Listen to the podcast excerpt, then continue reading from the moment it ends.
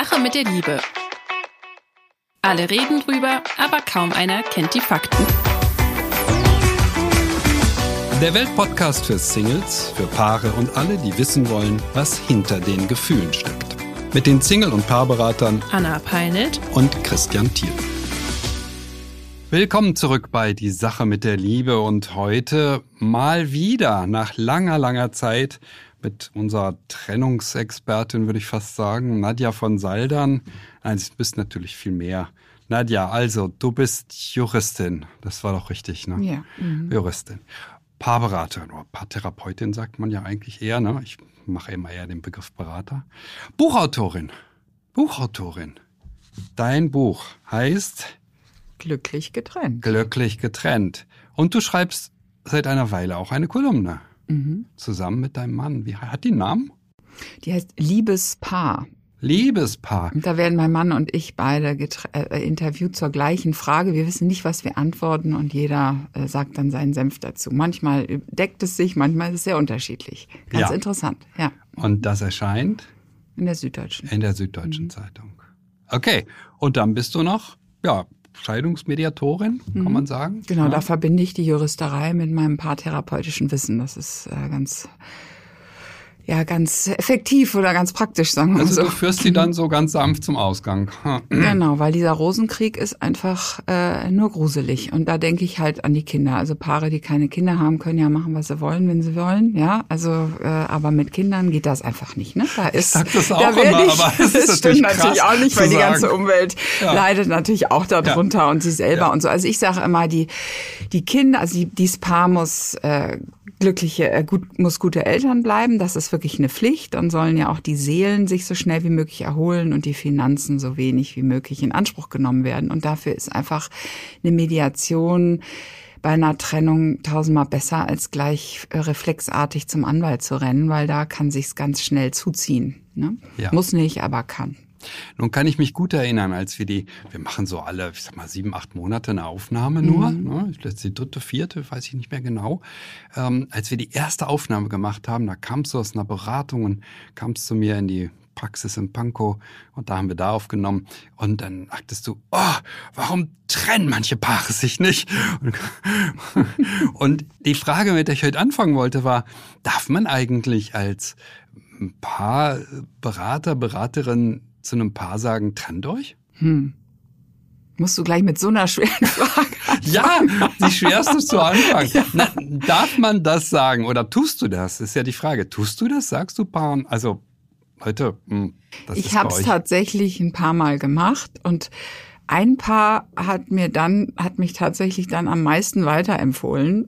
Also dieses Paar, dem ich es in der ersten Sitzung gesagt habe, die haben mich irre weiterempfohlen. Moment, also stopp, stopp, die waren glücklich Du darüber. hast in der ersten Sitzung denen gesagt, sie ja, sollen sich aber trennen. das war so offensichtlich, dass die, ähm, glaube ich, einfach nur froh waren, dass es mal jemand ausspricht, ja. Und danach waren die echt begeistert, dass, dass ich es ausgesprochen habe und die haben sich dann auch angeguckt und haben gesagt, es ist richtig, ja. Und die haben sich irgendwie nicht getraut. Immer wenn der eine gesagt hat, lass uns trennen, hat der andere wieder versucht.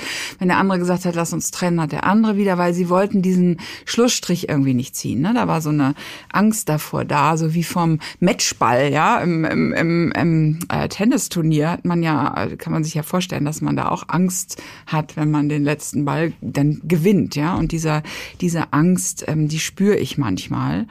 Und dann kann es ganz gut sein, mal was zu sagen. Aber äh, was ganz gut ist, ist so eine Bedürfnisanalyse, also mal zu gucken, was sind meine Bedürfnisse, was sind deine Bedürfnisse. Und wenn so eine Bedürfnisanalyse überhaupt nicht mehr zusammenpasst, dann gucken die oft an die Tafel oder ans Whiteboard und denken, oh, ja, deine Bedürfnisse passen nicht, meine nicht. Hm. Und dann sage ich auch nicht, das schaffen sie oder so, sondern dann sage ich, das äh, sieht hier ganz kompliziert aus. Äh, wie sehen Sie das? Haben Sie die Kraft und den Willen und eine Vision, dass das klappen kann? Das sind so die drei drei Worte, die ich in dem Zusammenhang meistens wähle. Und äh, wenn ich dann merke, da kommt nicht wirklich so ein kraftvolles Ich will, ähm, dann wissen die das oft selber. Aber es geht auch aus anderen Gründen. Aber ich bin zurückhaltend, weil ich eine sehr beziehungserhaltende Seele habe. Also ich finde Beziehung und Investition da rein und versuchen schon ähm, schon was Wichtiges, auch für sich selber im Übrigen. Es gibt in der Psychologie, vor allen Dingen in der kognitiven Verhaltenstherapie, gibt es die Formulierung des erlaubniserteilenden Gedankens. Manche Menschen trauen sich gar nicht, sich die Erlaubnis zu geben, dass sie sich auch trennen dürfen. Es geht ja um das Dürfen. Und manchmal sind wir vielleicht dann auch dafür zuständig, das auszusprechen, auch wenn es unser Hauptjob ist, dafür zu sorgen, dass Paare zusammenbleiben. Aber weißt du, was man ganz geschickt machen kann? ich kann so sagen, wissen Sie, wollen wir uns nicht mal jetzt in die Lage versetzen, dass Sie sich trennen würden? Und wollen wir dann mal gucken, was würde das finanziell machen? Wie würden sie sich einigen? Wer würde die Kinder bekommen? Wer zieht aus dem Haus aus und so?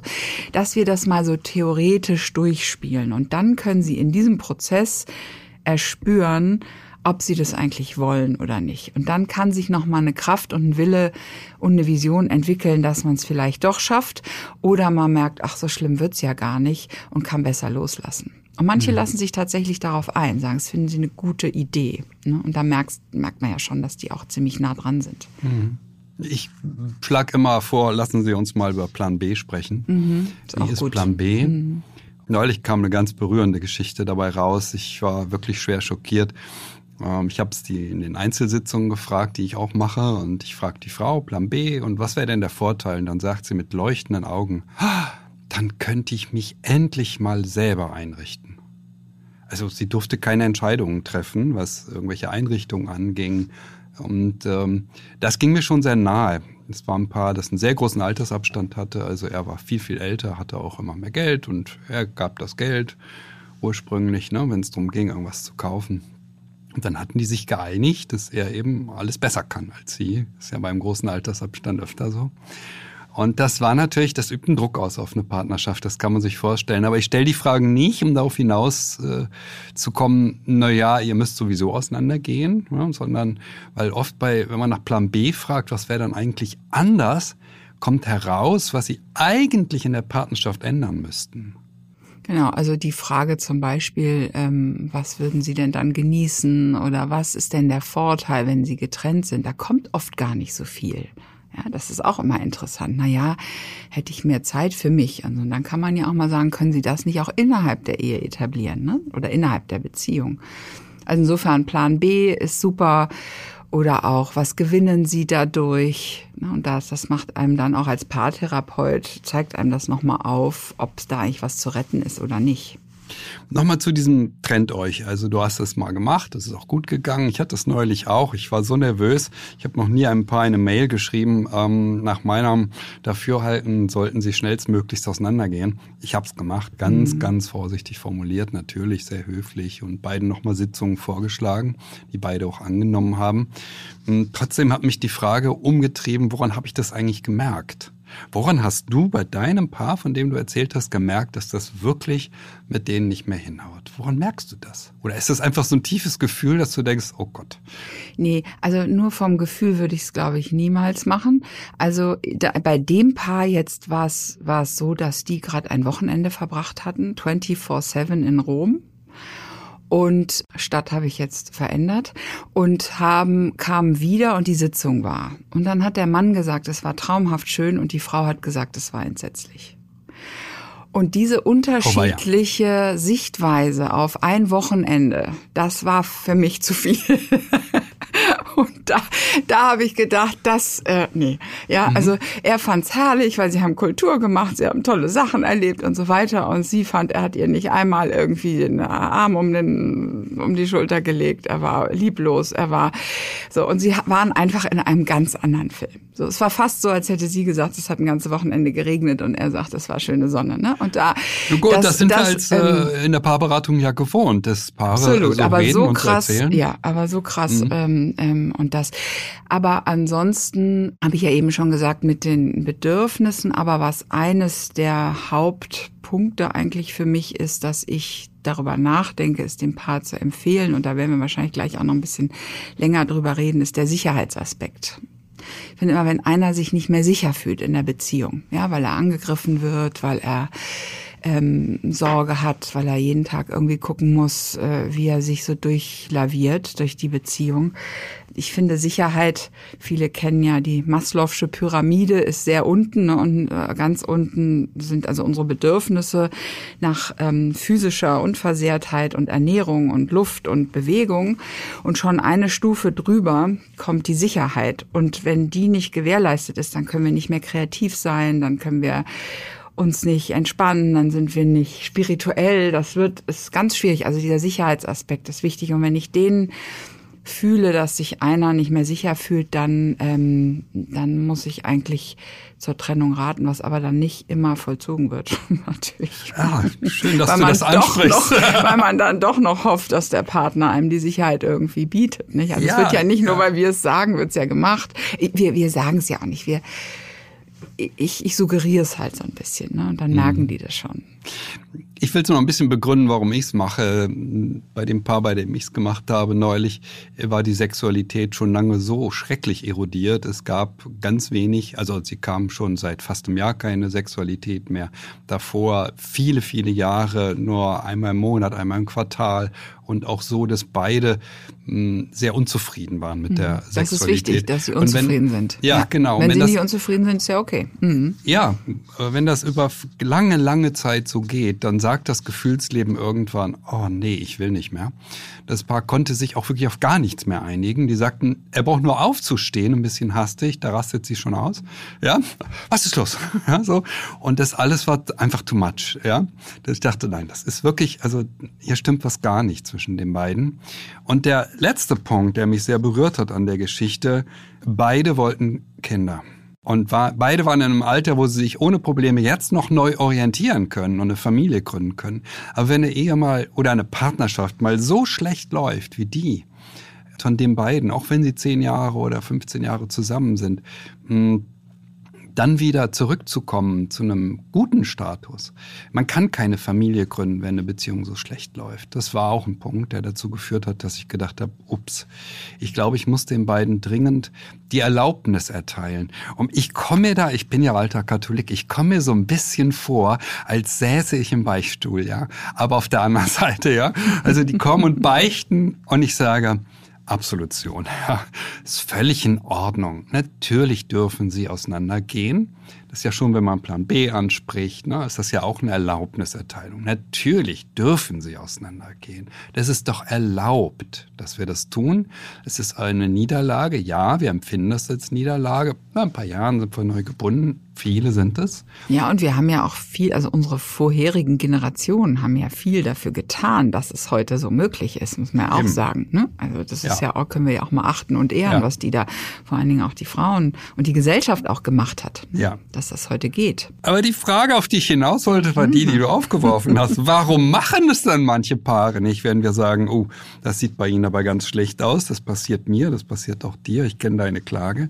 Warum gehen manche Paare, wenn es ganz, ganz schrecklich ist, eigentlich nicht auseinander?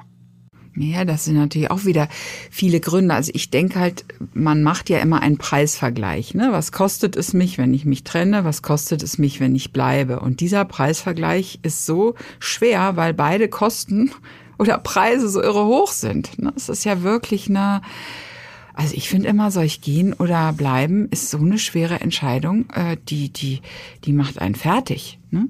Und diese Ambivalenz dann, ähm, das, das ist irre schwer. Und wenn wir halt etwas sagen, dann geht das Pendel mal kurz in die eine Richtung wieder. Ne? Okay, Trennung.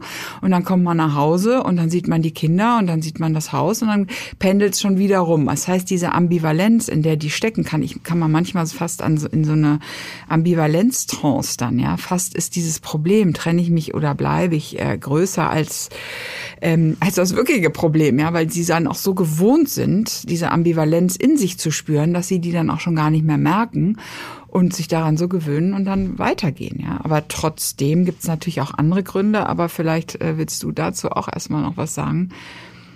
Mit dieser ich eine Preis. Hm. ja. Ich habe eine sehr berührende Zuschrift am Wochenende bekommen, die kommen sehr oft ja auch äh, hier über den Podcast. Ne? Mhm. Menschen können hier schreiben an liebe.welt.de. Aber manchmal kriege ich sie auch persönlich an mich gerichtet. Und so war es am Wochenende. Und eine Frau schreibt, ja, mein Mann hat schon immer gerne und viel gearbeitet. Wir sind jetzt sieben Jahre zusammen. Und äh, jetzt hat er sich auch noch einen Nebenjob gesucht, damit er also jeden Tag erst frühestens um 19 Uhr nach Hause kommt. Also er geht um sechs aus dem Haus, macht seinen Hauptjob und dann seinen Nebenjob und am Wochenende muss er angeln und Freunde treffen und ganz viele andere Dinge tun. Diese Frau ist mit diesem Mann immer alleine. Immer. Ja, der Mann will mit ihr gar nichts machen, nichts unternehmen. Es gibt einmal im Monat Sex, sagt sie. Aber das Schwierigste kam am Schluss der Zuschrift. Sie ist jetzt schwanger. Aber sie ist so unglücklich. Sie ist so unglücklich mit der Geschichte. Es ist eine lange Mail gewesen und drunter steht liebe Grüße, eine verzweifelte Ehefrau weil sie sich jetzt entscheiden muss, ob sie dieses Kind bekommt, ob sie dieses Kind mit diesem Mann bekommt. Und ich frage mich dann immer, Leute, das, das müsst ihr doch gemerkt haben, da gibt es überhaupt keine Verbundenheit mehr. Der Mann will nur noch außer Haus sein. Der will nur noch weg, weg, weg, weg. Hauptjob, Nebenjob. Ja, ich meine, der arbeitet Beziehung doch so viel so. wie Elon Musk, ja. Also ich meine, das muss man erst mal bringen. Ist das, ist das überhaupt eine Beziehung, was die führen? Und welche Perspektive hat das für die beiden? Wie siehst du das? Ja, ich finde halt, die, die haben deshalb keine Beziehung, weil er von der Beziehung was anderes will als sie. Ne? Sie will vielleicht einfach was, was wir beide normal fänden, dass man am Wochenende zusammen ist, dass man sich bemüht, auch mal früher nach Hause zu kommen und so weiter. Und er will, weiß ich nicht, eine Frau, die oder eine Partnerin, die da sitzt und und ähm, keine Ansprüche stellt. Und das gibt es. Ne? Es gibt so Partner, die glauben, der Partner ist wie so eine Mutter. Da muss man nie hin, da muss man nichts machen, da muss man auch den Müll nicht rausbringen, wenn, wenn die das will. Und man kriegt doch am nächsten Tag die Lieblingspfannkuchen wieder gebacken und, äh, und die Mutter bringt selbst den Müll raus. Ne? Also es gibt so, so Beziehungen, wo gar nichts äh, investiert wird. Und das scheint ja bei diesem Mann so zu sein. Aber wenn der das so will, dann darf er das ja wollen. Das ist ja seine Autonomie. Äh, und sie will aber eine andere Beziehung. Und jetzt ist es halt deshalb für mich keine Beziehung mehr, weil die Bedürfnisse so weit auseinanderklaffen.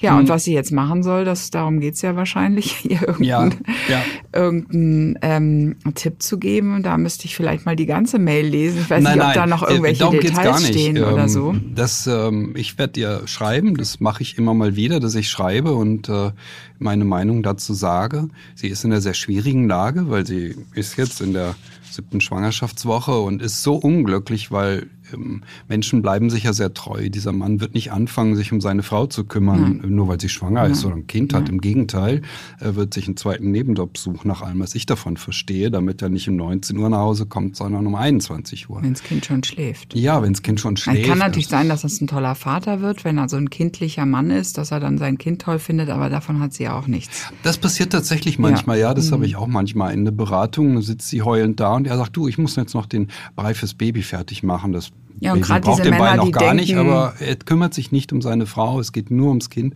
Das habe ich auch schon erlebt, aber meistens äh, kümmern sie sich dann mhm. auch ums Kind nicht. Mhm. Ja, aber die, die immer denken, sie haben da eine Mutter zu Hause, die finden, sind oft kindlichere Männer und, ähm, und die finden dann Kinder manchmal ganz toll. Aber davon hat sie ja dann auch nichts.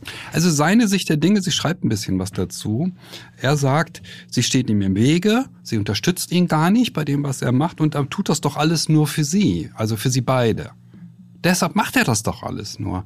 Mir kommt es immer so vor, als wenn solche Männer sehr stereotyp denken. Also man muss viel Geld verdienen, um sich ein Haus zu bauen. Ja, also das ist wichtig. Nicht um sich um die Frau zu kümmern und die Kinder, sondern man muss bestimmte Wohlstandsniveaus erreichen. Und der Mann ist dafür da, möglichst viel Geld zu verdienen. Ja, dieses Stereotyp scheint ihn in dem Fall jetzt noch zu beschäftigen.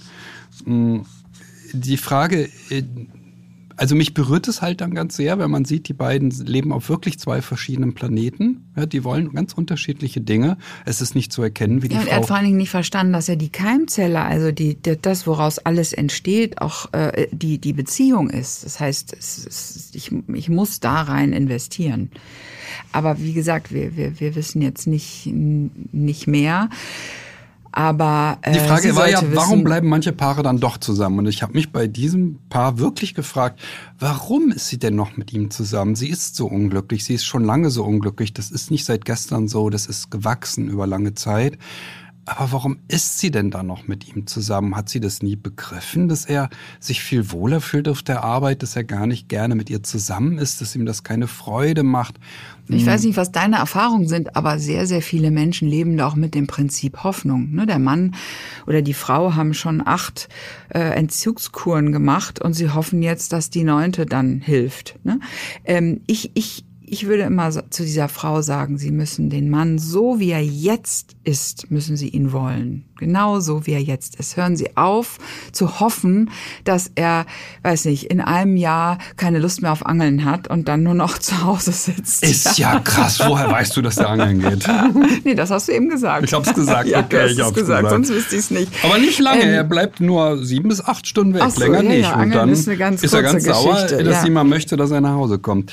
Hm, ist ja, also weißt du, das, das ist, du musst wirklich den Menschen nicht wenn dann wollen, sondern so wie er heute ist. Und da sagen mir meistens, ja, dann will ich nicht. Dann will ich nicht. Will ich nicht. Aber dann heißt es jetzt auch noch zu verstehen, dass die Hoffnung nicht ähm, nicht realisiert wird. Und da muss man ganz sachlich bleiben und sagen, worauf fußt sich Ihre Hoffnung? Worauf, was hat er in den letzten zwei Jahren getan, dass Ihre Hoffnung noch am Leben ist und so weiter? Und irgendwann ja. wird den Menschen vielleicht klar, dass die Hoffnung nicht eintreten wird. Das Problem ist aber, dass man ja es mal anders erlebt hat. Ne? In der Verliebtheitsphase, die ich ja ganz gefährlich finde mittlerweile. Also ich bin da, weil da habe ich ja gemerkt, der andere redet mit mir, der andere ist zugewandt, der andere findet mich spannend, der will Sex mit mir und so weiter. Der war auch nicht jedes Wochenende angeln. Der Nein, der Zeit. war nicht jedes ja, Wochenende, ja. das verspreche ich jedem. So, und dann kommt aber nach eineinhalb Jahren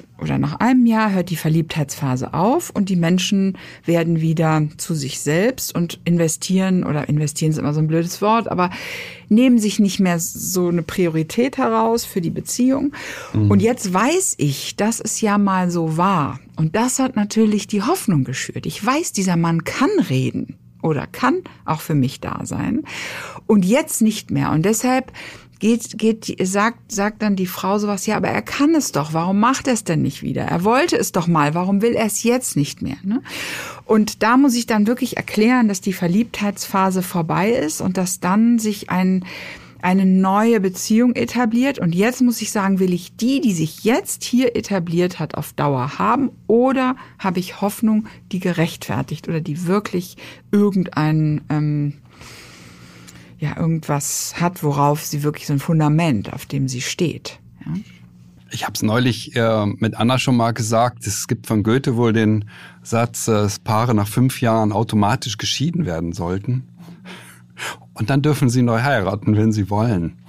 Und wenn man das Paare, manche Paare fragen würde, sagen Sie mal, würden Sie ihn denn jetzt heiraten? Nein. Ne? Kommt dieses Nein ja ganz oft, dieses tiefe Nein, nein, so geht es gar nicht mehr. Das ist ja eine der Grundlagen für eine Ehekrise, dass es so, wie es jetzt läuft, wirklich gar nicht mehr geht. Trotzdem gehen ja nicht alle auseinander. Viele schaffen es mit der Hilfe von Beratung oder wir sagen ja in unserer Kultur meistens Paartherapie dazu, obwohl ich selber für ja, alles ist eine Beratung, na klar. Mhm. Äh, ja, ich halte mhm. es für ein beratendes Format oder ich sage ja sogar oft, wie viele Ratschläge habe ich Ihnen gegeben am Ende einer Sitzung, dann gucken die mich an und sagen, ah, mir fällt kein Rat ein, weil ich eigentlich nur Fragen gestellt habe und versucht habe aufzuklären, was ist denn bei denen los? Und man muss sehr vorsichtig sein, einen Rat zu geben. Und schon gar den Rat gehen sie auseinanderzugeben. Ja, oder den Rat, das habe ich neulich gehört, äh, würfeln Sie morgens. Und wenn eine sechs kommt, dann umarmen Sie sich. Und wenn eine drei kommt, dann gehen Sie einen Kaffee trinken und so. Also solche Ratschläge kann man sich wirklich von Paartherapeuten sparen. Ja. Mhm. Okay, okay. Ich habe noch was vor mit dir. Ich wollte noch so eine Art ähm, äh, Quiz machen. Na, was heißt Quiz? Also es gibt so viele Ideen darüber in der unserer Kultur, warum Paare eigentlich auseinandergehen. Wir haben ja nun Erfahrung damit, du auch noch viel mehr als ich, weil du diese Scheidungsmediation oder Trennungsmediation. Ja, und da höre ich mir immer an, warum sie sich trennen und das deshalb warum sie weiß glauben, ich, dass sie sich ja, trennen. Oder, genau. Mhm. Manchmal halte ich die Begründung, die mir Menschen geben, nicht für plausibel. Aber mhm. ich habe jetzt mal zusammengetragen äh, die Möglichkeiten und wollte mal gucken, wie du reagierst. Ja? Und jetzt kommt als erstes das, was alle sagen. Gehen Paare auseinander, weil sie ein Kommunikationsproblem haben? Also im Endeffekt natürlich ja, ne? weil sie sich nicht zuhören und nicht, aha, du willst jeden, jedes Wochenende angeln gehen, ich will, dass du jedes Wochenende hier bist.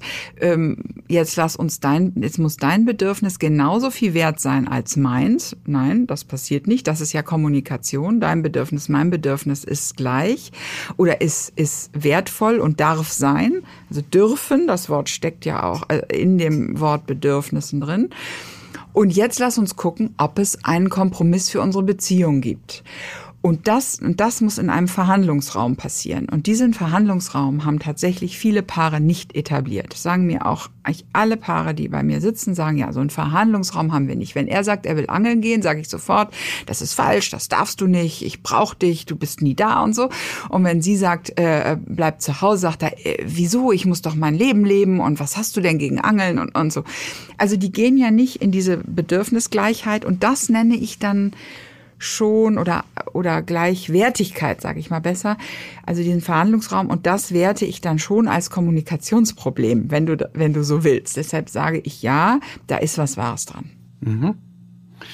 Gehen Paare auseinander, weil sie zu selten Sex haben? Interessanterweise denke ich, dass das ein tief sitzendes Thema ist, vor allen Dingen, weil ja dann auch fremdgegangen wird eventuell, ne, deswegen.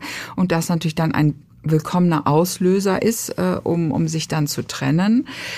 Aber das, wie du eben sagtest, wird selten so ausgesprochen. Das ist interessant. Ne? Ja. Kaum ein Paar, also manche Paare muss ich nötigen, mir eine Antwort zu ja. geben. Mhm. Vielleicht äh, kennt ja der eine oder andere den berühmten Film Maler auf der Couch. Gustav Mahler, der Komponist, trifft Sigmund Freud und sie laufen durch die schöne holländische Stadt Leiden und reden über Mahlers Leiden an seiner Ehe. Und dann ist in dem Film es so, dass so alle ein paar Minuten sagt dann Freud zu Maler, und wie steht's mit dem ehelichen Verkehr? und Emma. Schnitt. Ja, es kommt keine Antwort. Mhm. Also für mich ist die Sexualität, es geht gar nicht darum, dass nur Paare mit viel Sex glücklich sein können. Das ist nicht der Punkt. Ähm, wenn beide glücklich sind, kein Thema, aber sie verschweigen oft, wie unglücklich sie sind mit dem gesamten Bereich der körperlichen Nähe, der körperlichen Annäherung. Und für mich steht ähm, seltene Sexualität, ich sage mal, für mich ist es nicht das Feuer, es ist der Rauch. Ja, es ist ein Warnhinweis, dass das Gefühlsleben gesagt hat, ach, weißt du, das mit dem Sex, das fühlt sich nicht mehr gut an, lass es lieber sein, ja. Also, dass das Gefühlsleben sagt, hier ist was, ja, hier stimmt was nicht zwischen uns beiden. Und deshalb kann man an der Sexualität oft eine Menge ablesen, ja, nur ablesen, was im Hintergrund passiert, weil wir alle wissen oft sehr wenig über unser Gefühlsleben. Was will das eigentlich? Wie geht's dem so? Ja, wenn man ein paar fragt und wie läuft's? Ja, ganz gut, ne? Aha, okay. Aber wenn ich dann die Frage nach der Sexualität stelle, dann zeigt sich oft erst, wie tief die Probleme liegen, die ein Paar hat und wie schwierig die Lage ist. Ja, aber ich möchte da nochmal auf meine Gleichwertigkeit der Bedürfnisse eingehen. Oft wird eben der, der Nein sagt, ähm, hat so das Gefühl, hat so dieses machtvolle Nein, weil er, wenn er nicht will, geht's ja nicht. Ne? Und, und der andere will vielleicht Sex.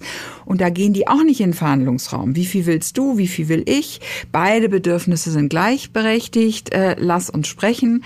Sondern irgendwie wird immer mehr ab Ablehnung, Abwertung, oh, schon wieder willst du was oder weil du gestern nicht nett warst, mache ich keinen Sex und dann findet man so viel Begründungen, die so destruktiv sind. Ja, also Sexlosigkeit hat oft einen ganz großen Rattenschwanz an Verletzungen hinter sich. Ja, und, ähm, und das ist oft das Schwierige. Aber dieses Rauchbild finde ich natürlich auch super. Aber es kommt auch in Bezug auf Sexualität zu vielen, vielen Verletzungen. Das muss ich äh, doch mal so klar aussprechen. Ja? Hier steht es als nächster Abweisung. Punkt. Ähm, gehen Paare auseinander, weil es zu seelischen Verletzungen gekommen ist. Ja, genau. Also unbedingt. Ne? Die, ich meine, wenn, wenn die dann mal merken, dass ihnen die Sicherheit flöten geht oder die Fälle wegschwimmen, dann werden wir giftig und dann verletzen wir. Mhm. Ne? Oder Betrug oder so. Ne? Das sind natürlich, mhm. ist, ich sage immer, Ehe ist ein wirklich ein ganz rohes Ei mit einer dünnen Schale und das darf nicht zu oft äh, irgendwie uns aus der Hand gleiten. Wir müssen echt aufpassen. Das Bild kannte ich noch gar nicht. Wir kennen uns ja nun ich schon eine ganze Rauch Weile. auch noch nicht. So, wir, wir merken, wir lernen hier gerade beide Ja. etwas dazu. Und die Menschen, die sich das anhören, dürfen uns dabei folgen. Das ist ja krass. Die Rehe, Ehe ist wie ein rohes, oder die Partnerschaft wie ein rohes Ei, Mhm. dünne Schale, leicht verletzlich. Mm, gibt sehr viele emotionale Verletzungen, die ich zu Gesicht bekomme in der Ja, es gibt Beratung. sogar ersten Grades Verletzungen, Verbrennungen zweiten und eben auch dritten Grades, ne? Und die Ja. sind nicht so gut. Du bist Ja. wie deine Mutter. Mhm. Okay. So, und dann steht hier noch ein Punkt, der heißt Entwicklung. Gehen Beziehungen auseinander, weil beide sich unterschiedlich entwickelt haben, wäre die erste Frage. Ja, aber da bleibt oft der, der sich entwickelt hat, immer so dran. Ne? Der will so versuchen, dass der andere mitmacht. Da entwickelt sich häufig dann so ein ähm, so ein Hickhack. Also ich kenne da einige Frauen, die sich weiterentwickelt haben und auch Männer und die verstehen jetzt nicht, wieso der Partner oder die Partnerin das nicht mitmacht. Ja, Und mal so eben sagen, du, ich glaube, wir sind anders, haben uns anders entwickelt, wir trennen uns jetzt. Das ist schon schwer. Ja. Ja. Menschen bleiben sich nicht gleich. Im Kern vielleicht, in bestimmten Charaktereigenschaften bleiben wir uns zumindest sehr ähnlich. Nach 20 Jahren sind Mhm. Ja. wir nicht komplett ausgewechselt. Aber wir können uns entwickeln, ja. Und es ist nicht gesagt, dass der Partner oder die Partnerin das überhaupt will oder auch macht. Und Ja. so können wir auseinander geraten. Ja, Und das eine ist auch gut, sich dann zu trennen, weil man einfach anders geworden ist. Aber wie gesagt, auch da Prinzip Hoffnung, versuchen. Ähm, viele, viele sitzen bei mir und sagen, Mensch, wenn Sie mir vor 20 Jahren gesagt hätten, dass mein Partner sich nicht ändert, dann wäre ich vor 20 Jahren gegangen. Und dann, das ist wieder dieses Hoffnungsthema. Ne? Das war Das ist- immer ja. wieder Hoffnung, Hoffnung. Das ist Hoffnung. interessant. Ich Ja. habe neulich eine Kolumne geschrieben, da ging es um die le letzten schrecklichen Jahre, weil so viele in der Beratung, in der Single-Beratung, ja, die ich ja nun auch ganz viel mache, ja, mir dann sagen, oh, die letzten ne, drei oder fünf, oder du sagtest jetzt 20 Jahre, die hätte ich mir ja sparen können. Genau. Ja. Und Das sagen wirklich sehr viele und das berührt dann auch ganz sehr, wie viele einem das sagen, aus der Perspektive, jetzt bin ich Single, glücklicher Single, jetzt suche ich, aber warum habe ich mir eigentlich diese letzten schrecklichen Jahre angetan? Warum bin ich nicht eher gegangen? Das ist tatsächlich Ja, aber ich habe die ich hab größte da ein, Klage. ja, aber ich habe da ein, ein, eine Erklärung drauf, dass wir immer wollen, dass etwas gut ausgeht. Stell dir vor, wir, wir haben, haben ein Start-up, gründen das, arbeiten 24-7 und das wird was und wir verkaufen das irgendwann für viel Geld. Ja. Ah. Dann denkt doch kein Mensch mehr an eine Sekunde dieser äh, durchzechten Nächte. Wenn das aber nichts wird und wir schließen äh, und so weiter, dann sagen wir Wahnsinn, ich habe die letzten fünf Jahre meines Lebens Tag und Nacht für diese Firma verbracht. Und dieser Impuls und dieser, dieser Wunsch, dass etwas gut ausgeht, den spüren wir unbewusst, weil wir wissen, dass wir uns darüber unsere Vergangenheit auch schön machen können. Ja, also wenn die Beziehung klappt, dann war ja alles gut. Ne? Wenn sie nicht klappt, dann sind die letzten 20 Jahre. Also du, die Menschen sind jeden Morgen aufgestanden und haben gehofft, dass es noch ein gutes Ende gibt. Und da muss man ihnen immer wieder klar machen, dass auch ein wirklich eine Bitte an alle Hörer, sich jeden Morgen zu sagen, auch wenn es schlecht ausgeht, würde ich trotzdem den Tag heute so gestalten mit meinem Partner. Weil nicht auf Hoffnung zu viel bauen. So, jetzt kommt noch meine letzte Theorie oder eigentlich die, mit der ich am meisten arbeite, auch mit zum, zum Thema Entwicklung. Warum gehen Paare auseinander? Ich sage immer, Paare bleiben zusammen, weil ihnen völlig klar ist, dass sie sich gemeinsam besser entwickeln als ohne den anderen. Wir müssen wirklich wichtig für den anderen sein. Wir müssen uns um ihn kümmern, unablässig. Kümmern, kümmern, kümmern. Wenn ein Paar auseinandergeht, dann ist einer oder dann sind zwei Menschen zu dem Schluss gekommen, alleine wäre es für mich besser. Was zu heißt jetzt Theorie? besser? Was heißt besser? Nur könnte ich mich besser weiterentwickeln, Ja. weil ich erlebe, dass wenige Ja. Menschen, also es sind nicht so viele, die sich immer nur weiterentwickeln wollen. Mhm. Aber ähm, also das ist sicherlich richtig, wenn ich spüre, dass ich, dass der andere mich bremst ne, in meiner Entwicklung, dann ähm, ist das absolut ein Trennungsgrund, weil wir haben ja auch eine, äh, eine Autonomie, ein Selbstbestimmungs Machtdrang, einen Freiheitsdrang. Und wenn mich jemand immer wieder bremst, dann gehe ich irgendwann durch die Mauer durch, ne? die mich bremst. Aber ganz viele Menschen bleiben leider vor dieser Mauer und kreisen und kreisen und kreisen und, und, und da ist zwar ein Loch, aber das sehen sie nicht und, und, und gehen nicht durch. Ich weiß nicht, ob das jetzt seine Frage beantwortet, aber ähm, Weiterentwicklung muss man ja dann mit Bremsen eigentlich sehen, weil ich kann mich ja auch in einer Beziehung weiterentwickeln, wenn der andere sich nicht entwickelt. Das geht ja. Ich bin ja ein individuelles Mensch und kann ja. Ich meinte mal den Punkt, bin ich noch für den anderen da? Weil wenn meistens sind es ja die Männer. Wenn die aufhören, für ihre Frauen da zu sein, dann gehen sie einen sehr gefährlichen Weg. Die genau. Frauen werden sich an ihre Freundinnen wenden und werden mit ihren Freundinnen besser zurechtkommen als mit mhm. ihren Ehemännern. Und was nun? Ja, die Frau kann jederzeit gehen. Wir wissen ja heute, dass es sehr, sehr viele Frauen sind, die gehen.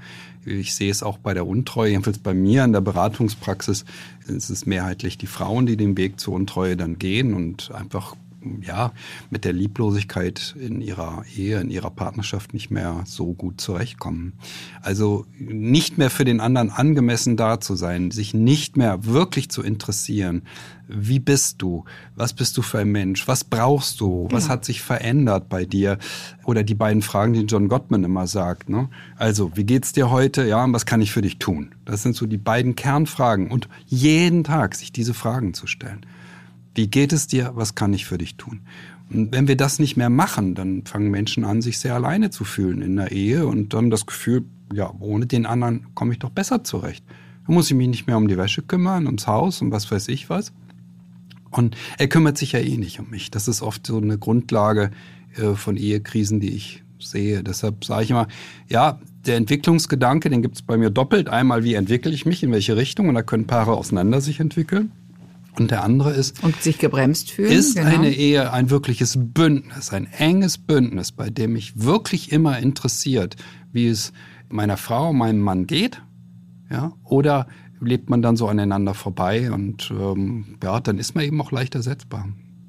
Ich halte das für sehr gefährlich. Also Aber es ist natürlich auch so, dass dass, äh, weil du jetzt so von Männern und Frauen sprichst, also viele Frauen dominieren halt auch die Männer zum Beispiel und nehmen dann auch deren Bedürfnisse nicht mehr wahr, weil sie sagen, ich weiß besser, was, was gut ist. Ne? Und es eine Beziehung ist, und da bin ich wieder beim Verhandlungsraum, du bringst eine bestimmte Kodierung mit, eine bestimmte Wünsche, Bedürfnisse und ich auch. Und die müssen gleich, die müssen besprochen werden im Verhandlungsraum, damit dann aus diesen Bausteinen, die jeder mitbringt, ein gemeinsames Haus gebaut wird. Denn wenn einer da nicht mehr drin wohnen will, weil der andere schon dominiert hat und gesagt hat, mein Haus ist besser, dann ist es eben auch gefährlich. Aber was du gerade meintest mit diesem liebevollen, das ist echt ein ganz zentraler Punkt. Wir haben da einen äh, ein Boot uns gekauft, so im übertragenen Sinne, ein Sportboot und das müssen wir pflegen, das müssen wir fahren, das müssen wir benutzen, das können wir nicht einfach in irgendeinen Hafen stellen und sagen, verrottet Also es ist schon, ich, ich bin noch in einer Beziehung, weil ich äh, liebevoll behandelt werden will. Nur es ist so schwer irgendwie, ne? Das machen. Das war jetzt ein schönes Schlusswort, ja. ja wir wollen schwer. liebevoll behandelt werden. Deshalb bleiben wir, wenn wir gut behandelt werden und wir müssen auch den anderen, die andere gut behandeln. Nadja, es war wie immer wahnsinnig spannend mit dir. Ich hoffe, dass mit die Zuhörerinnen und Zuhörer das ganz genauso sehen. Was bleibt? Also lieben Sie ihn noch so, wie er jetzt ist? Den Satz habe ich hier stehen, so wie er jetzt ist. Nicht wenn dann, so. ne? Nicht wenn dann, ja. sondern so wie, so er, wie er jetzt, ist. will ich dann noch bei ihm bleiben. Ja. Mhm. Und die Ehe ist wie ein rohes Ei. Ich werde das, wenn meine Frau nach Hause kommt, gleich mit dir besprechen, wie sie das sieht mit dem hohen Ei, ja, der dünnen Schale und den Verletzungen. Schön, dass du mit dabei warst heute und ja, ich freue mich auf ein nächstes Mal. Wird wieder ein bisschen dauern. Wir machen das Thema, werden das Thema weiterhin regelmäßig hier machen. Nächste Woche geht's weiter hier wieder mit Anna und mir. Alles Gute und bis dahin. Danke.